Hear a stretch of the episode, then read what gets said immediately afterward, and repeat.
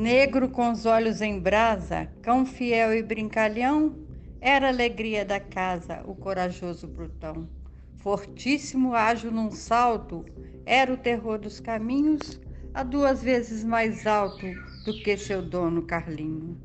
Jamais a casa chegara, nem a sombra de um ladrão, pois fazia medo à cara o destemido brutão.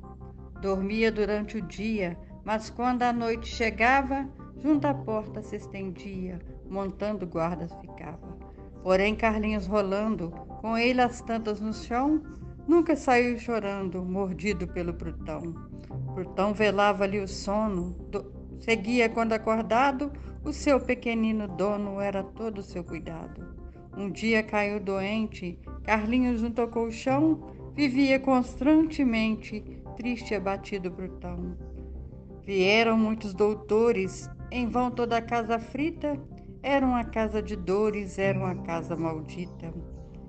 Morreu Carlinhos a um canto, Cani chorava o cão, tinha os olhos em pranto como o homem o brutão. Depois seguiu o menino, seguiu calado e sério, quis ter o mesmo destino, não saiu do cemitério. Foram um dia à procura dele, com ele as tantas no chão, Junto à sepultura acharam morto brutal.